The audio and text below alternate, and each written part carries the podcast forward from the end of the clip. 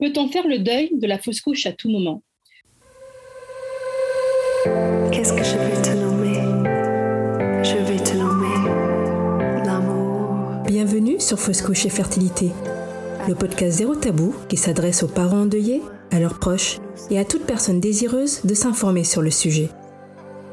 Je suis Linda Conchaudron, accompagnatrice en deuil périnatal, fondatrice de la neurofertilité et du congrès du deuil périnatal. Je suis également maman et mamange et j'ai à cœur de vous aider à faire de votre deuil le premier pas vers votre réalisation personnelle.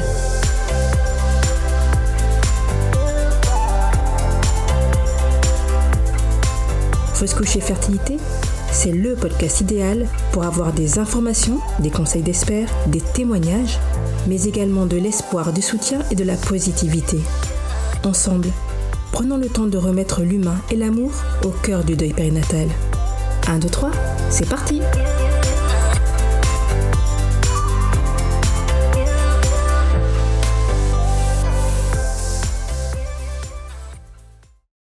Peut-on faire le deuil de la fausse couche à tout moment? Dans la société actuelle, on a l'impression que la fausse couche dérange. Du coup, faire son deuil devient très très compliqué.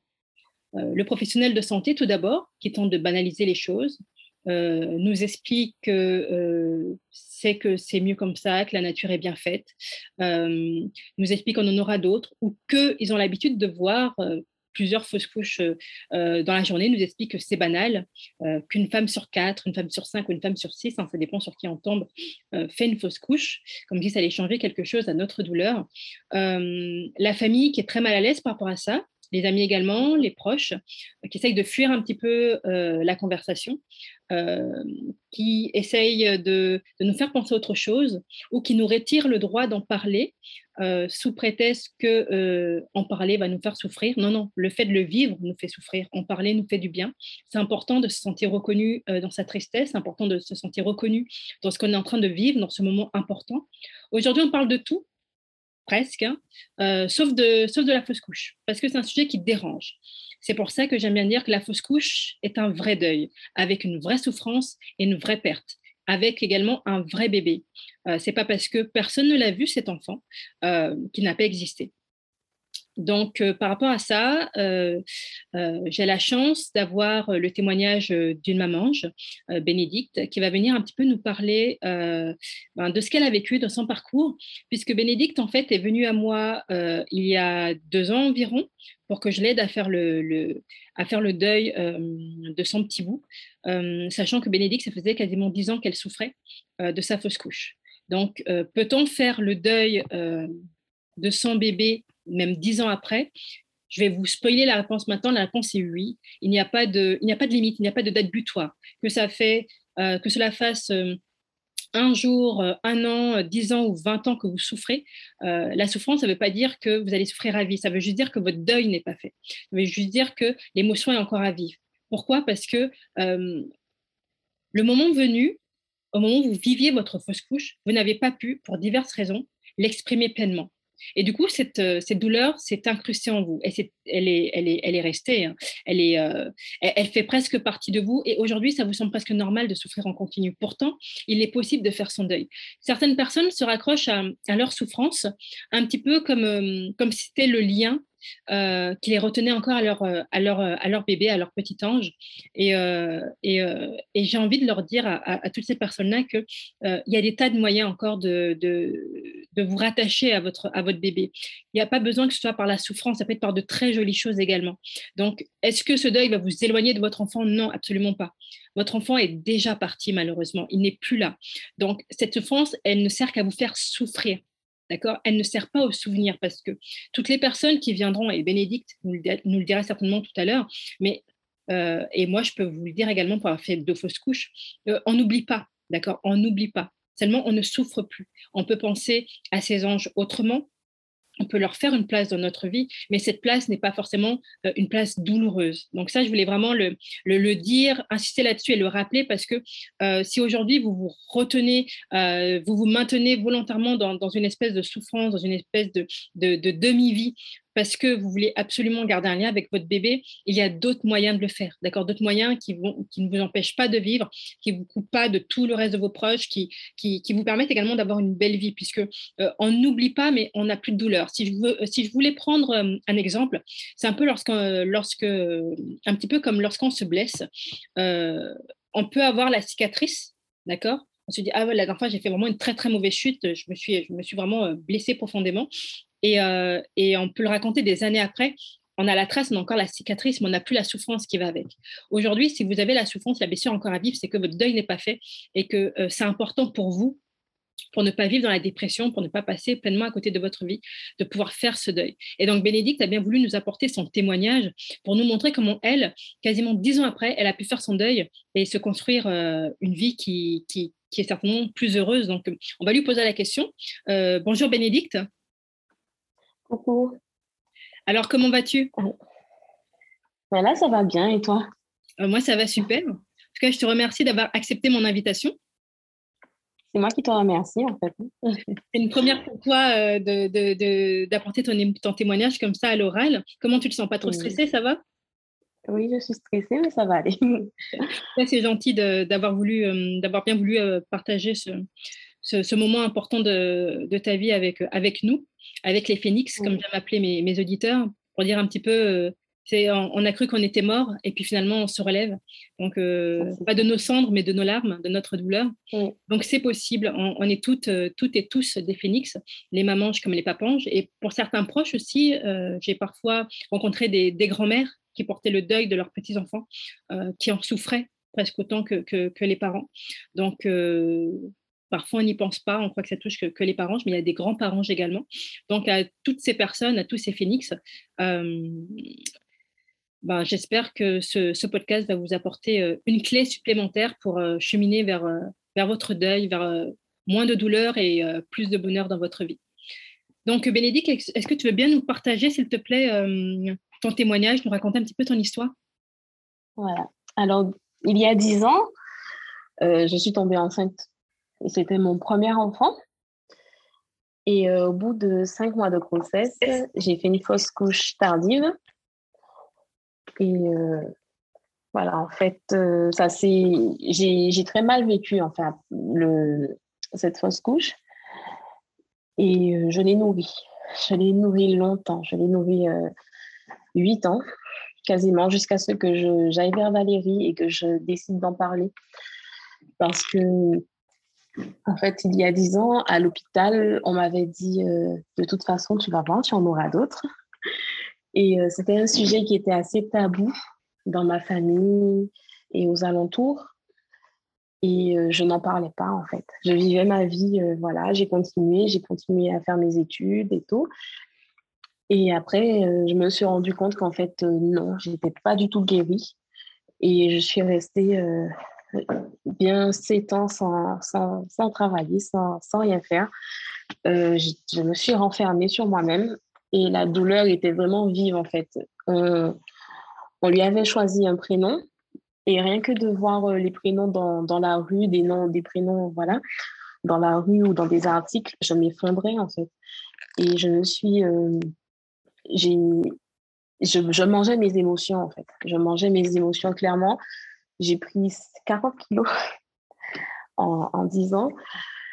Et, euh, et, voilà, en fait, tout ça, ça m'a euh, m'a coupé, en fait, socialement. Euh, mais j'ai quand même eu deux, deux, enfants pendant ce temps. Donc là, ça a commencé à, à aller mieux. Mais, mais, bien sûr, on n'oublie pas, en fait. On n'oublie pas cette douleur, tout ce qu'il y a autour. Et voilà, j'ai eu la chance quand même de pouvoir travailler dessus notamment avec Valérie. Alors pour euh, Valérie, c'est moi, hein, parce qu'ils vont se demander. Ah oui. oui. Euh, donc Valérie, c'est mon, c'est mon nom de plume. Euh, Valérie Jeanne, mon nom d'auteur. Pour ceux qui ne savent pas, donc je suis également auteur, autrice maintenant, comme, comme on dit. Donc, donc c'est moi. Et oui. Et donc du coup, voilà, j'ai eu la chance de, de, pouvoir travailler avec elle. Et je me suis rendu compte qu'en fait, euh, même si mon monde vraiment s'effondrait, mais qu'il y avait euh, du monde autour, surtout les petits, et que moi-même, je, ne, devais pas me, laisser, me laisser dépérir comme ça, en fait. Et ces, ces, outils, voilà, ces outils m'ont vraiment permis de, de pouvoir me développer, concrètement de me développer. C'est-à-dire qu'il y a un, concours que je voulais passer depuis des années, mais que je n'ai jamais passé et je me suis même pas renseignée, en fait, pour comment faire pour accéder à ce métier. Et euh, du coup, je l'ai passé et j'ai intégré cette formation en septembre. Et euh, là, je, peux, je commence vraiment à, parler de, de fausses couches, mais avec des personnes, euh, des, personnes que je ne connais pas forcément bien. Et ça, ça fait du bien. Et là, je me rends compte qu'en fait, autour de moi, vraiment, il y a pas mal de personnes qui ont vécu des fausses couches et qui n'arrivent toujours, qui n'arrivent pas à en parler. Et euh, voilà, j'aimerais bien que, que ça se. Que, que, que, ces personnes arrivent à en parler plus pour pouvoir, euh, pouvoir s'en sortir à ce niveau. Moi, j'ai eu, euh, du coup, en 2011, ça s'est passé en 2011, j'ai eu un, suivi psychologique. Je l'ai vu une fois, il m'a dit après, bon, mais tu as l'air d'aller bien. Et voilà, il m'a laissé, il m'a laissé repartir comme ça. Mais en fait, euh, au final, ça n'allait pas. Oui, parce que 10, voilà. 8, ans à, 8 ans à souffrir, euh, je ne sais pas trop. Euh, je sais pas trop à quel moment il a vu que tu allais bien. Et oui. Et voilà, c'était quand même une période assez, assez sombre en fait dans ma vie. J'étais là, je survivais. Je survivais pour. voilà, je n'étais pas moi, je ne voulais pas, je n'avais goût à, à rien, en fait, juste à pouvoir m'occuper de mes enfants. De... Maintenant, ils ont, ils ont 5 et 3 ans. Et euh, moi, en tant que personne euh, même, autre que maman, je n'étais pas accomplie. Et maintenant, je commence vraiment à, remonter la pente donc avec ma formation et essayer de conduire aussi parce que j'ai eu euh, un blocage total au niveau de la conduite. Et voilà, donc ça va beaucoup mieux aujourd'hui. Je suis contente de dire que aujourd'hui c'est derrière moi, même si on n'oublie pas, on oublie, je n'oublierai jamais mon enfant, mais euh, au moins je peux vivre aujourd'hui en fait. Donc ça c'est important aujourd'hui, c'est vrai, aujourd'hui tu as vu, tu as dit euh, aujourd'hui je vis. Ça pas dit aujourd'hui je vis ou, euh, ou, quoi que ce soit que tu aurais pu mettre devant le mot vivre. Aujourd'hui tu vis vraiment. Donc, donc ça c'est c'est euh, pourtant tu n'oublies pas, mais effectivement tu peux vivre, on peut retrouver le, bonheur derrière, on peut avoir belle vie derrière. Donc tu as souligné plusieurs, plusieurs choses importantes. Euh, l'une des premières, du coup, c'est que effectivement, même des années après, on peut vraiment réussir à faire son deuil et avoir une belle vie parce que pendant des années, ta vie a été mise en suspens. Hein. là, tu ne vivais plus du tout. Euh, comme là, tu nous as dit, tu as, repris, as repris un travail qui te plaisait tu, tu reconduis, euh, euh, tu te sens mieux dans, dans, ta vie, mieux dans ta peau. Donc ça, c'est vraiment génial. Euh, mais il y a un deuxième, un deuxième volet que tu as soulevé que je trouve ça un petit peu aberrant. Au début, quand tu as dit, ben, j'ai eu un, un, un, suivi psychologique, je me suis dit, c'est génial. Tu as peut-être eu, voilà, eu un peu de soutien malgré tout. Et au final, non. une personne qui est censée être là pour toi, censée être là pour t'aider, pour je ne sais pas ce qui s'est passé pour qu'elle ne voit pas ta détresse. Euh, pour que tu puisses derrière la traîner encore 8, euh, années. Et euh, un point que tu as soulevé également qui était très intéressant, c'est que même si derrière, ensuite, tu as eu des enfants, l'enfant qu'on peut avoir après, le bébé arc-en-ciel, comme, comme ça se dit dans, dans un petit peu dans, dans, le milieu de, du deuil périnatal, ne vient pas remplacer le, qu'on a perdu. Donc ça, c'est vraiment important euh, parce que, et ça, je ne le dis pas pour les, pour les parents, je qu'ils savent, mais plutôt pour les proches qui ont l'impression que le fait d'avoir un enfant derrière, c'est le pansement, tu vois. C'est, euh, tu as, as, eu un enfant, tout est rentré dans l'ordre. Euh, on peut avoir un ou même deux enfants derrière, comme comme c'est ton cas, et toujours souffrir parce que la fausse couche entraîne derrière un vrai deuil.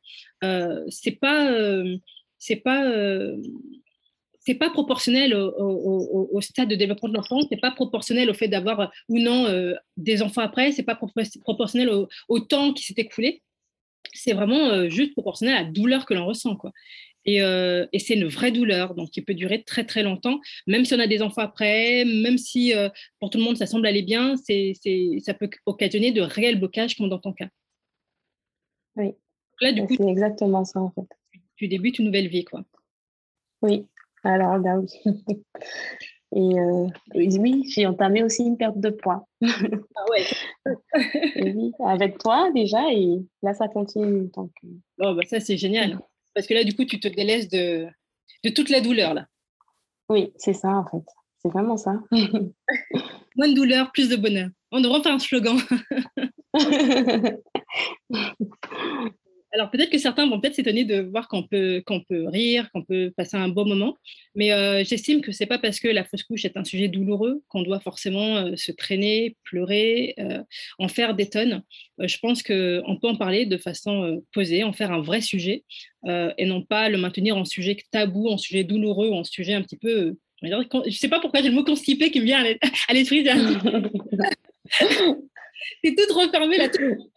Non, c'est un il faut qu'on puisse en parler librement comme de tout sujet euh, pour justement briser le tabou qui va peut-être permettre d'ailleurs qu'il y ait euh, plus de deuil qui soit fait correctement, plus de personnes qui soient écoutées, plus d'émotions qui soient exprimées, c'est important. Euh, qu'est-ce qui t'a donné toi envie, qu'est-ce qui t'a fait te dire que tu pouvais prendre un coaching avec moi, par exemple? Qu'est-ce qui t'a fait te dire que, alors quand j'ai prendre un coaching, c'est sortir de ta douleur? Qu'est-ce qui t'a donné voilà, le déclic de dire, ben, ça fait huit ans, j'ai le droit d'aller mieux. Ça fait huit ans, est-ce que, enfin, je, peux tenter quelque chose pour voir si euh, je peux laisser cette douleur derrière moi Qu'est-ce qui t'a donné le, déclic comme ça de, de passer à, de d'oser le, pas de demander de, l'aide ou, autre? En fait, je tournais en rond. Je tournais en rond dans ma douleur, je tournais en rond chez moi et euh, je ne savais pas que quoi changer vraiment, quoi, euh, quoi faire. Et je t'ai rencontré à travers déjà tes, tes écrits. Et après, euh, voilà, j'ai découvert un peu le travail que, que tu faisais. Et quand j'ai vu que tu avais, euh, ben déjà que tu avais fait euh, les deux fausses couches et que tu travaillais dessus aussi pour les autres, je me suis dit, pourquoi pas moi, quoi? Pourquoi moi, je, je ne peux pas essayer? Tu avais déjà travaillé avec moi pour d'autres points et qui avait bien, voilà, qui avait bien débloqué pas mal de choses. Et, et voilà, je pense que tu avais, oui, tu avais touché un point sensible quand tu avais euh, développé les, autres sujets, tu avais touché ce point-là. Et donc, du coup, euh, voilà, ça m'avait effondré, en fait. Ça m'avait vraiment effondré. Ça m'a rendu fait me rendre compte que c'était ça qui, que je devais débloquer aussi. Parce que pour ceux qui me, pour ceux qui n'ont pas suivi tout mon parcours, euh, j'étais également coach de vie. Donc en fait, au début, j'avais séparé les deux activités. J'avais le coaching de vie d'un côté et j'avais du coup l'accompagnement en deuil de l'autre côté. Donc les deux univers ne se mélangeaient pas. Euh, pour moi, c'était euh, vraiment deux univers euh, séparés, comme quoi l'amalgame, on peut le faire aussi. Puis là, je me suis dit, bah non, en fait, comment réunir mes deux casquettes pour ne plus qu'avoir qu'un seul métier au lieu d'en avoir deux? Et, mais finalement, c'est pas plus mal puisque le fait d'avoir deux casquettes, ça m'a permis de te rencontrer. Et, travailler ensemble, c'était plutôt bien. oui. Euh, quel message tu, pourrais euh, passer aux, femmes qui peut-être sont comme toi, ça fait des années qu'elles, euh, enfin comme, comme, comme toi avant, ça, fait des années qu'elles, gardent leur souffrance et qu'elles n'osent pas demander de l'aide, qu'elles se disent peut-être que c'est trop tard, que, que, à quoi bon? Qu'est-ce que tu pourrais leur dire à ces femmes? Ou peut-être même à ces me semble...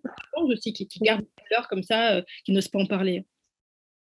Il me semble que tu avais dit que souvent, il y a des gens qui nous demandent si ça va, et on répond oui, ça va, alors que ça ne va pas en fait.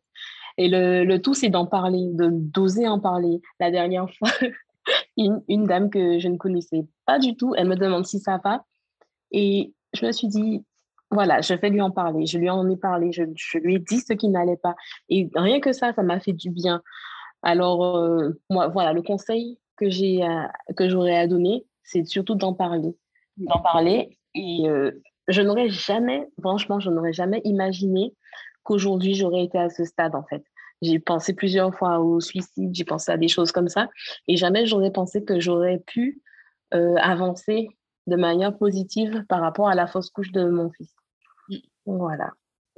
Donc là, euh, euh, merci beaucoup déjà pour ce partage. Là, je viens d'avoir une idée comme ça. Je ne sais pas ce que vous en pensez. N'hésitez pas à, me, à, m'écrire, à me, à me, contacter pour me dire ce que vous en pensez. Mais pourquoi pas pour toutes les, euh, pour toutes les mamans qui vont venir témoigner, toutes les, ou tous les papanges qui vont venir témoigner, ou les personnes qui m'écriront, me donner le nom de leur, de leur petit bout. Et en fait, au début de chaque épisode ou à la fin de chaque épisode, je, je ferai une petite pensée pour chaque. Je ne sais pas si ça peut être. Qu'est-ce que tu en penses, toi? Oui. Oui, oui, oui, c'est magnifique. Alors, on va commencer avec le tien. Comment, comment s'appelle comment s'appelait ton fils? Alexandre. Alexandre. Alors, ce sera le, le, premier. Il, ouvre, il, il ouvre le bal euh, euh, des, des, petits anges du, du podcast. Oui. Une petite pensée, je verrai comment je, comment je peux le mettre, mais on aura une petite pensée pour lui euh, à la fin de, à la fin de l'épisode. Donc, en tout cas, merci pour ce partage. Moi, je trouve très, très, très, très enrichissant. Euh, je trouve que c'est bien que tu as souligné beaucoup de, beaucoup de points, beaucoup de domaines, euh, beaucoup de pistes aussi. J'espère que ça va faire réfléchir les personnes qui n'osent pas. Euh, il n'est pas trop tard. Parler, effectivement, osez parler. N'ayez pas peur de déranger. Moi, souvent, ce qu'on me dit, c'est j'ai peur de, déranger. N'ayez pas peur de déranger. Au contraire, osez parler, exprimez-vous. Il faut que ça sorte. Comme on dit, ce qui ne, la douleur qui ne s'exprime pas s'imprime. Elle s'imprime en vous, elle vous fait du mal, elle vous fait souffrir.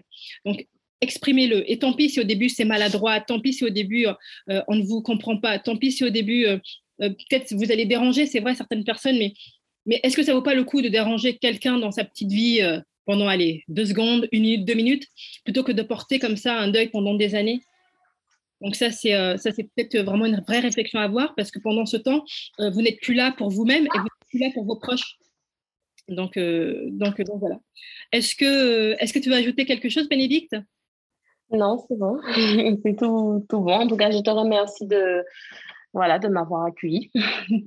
Bah, merci à toi d'avoir accepté euh, mon invitation. Je sais que c'est jamais évident comme ça de témoigner, encore plus euh, sur un média un petit peu comme ça, on est un peu plus vulnérable. Mais justement, c'est ça l'un des nombreux pouvoirs de la vulnérabilité, c'est aussi, aussi celui-là.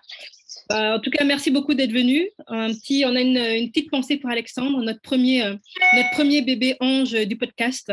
Euh, et je suis sûre que vous serez nombreux à vouloir aussi euh, qu'on ait une pensée pour vos, pour vos petits anges. Alors, promis, je le ferai.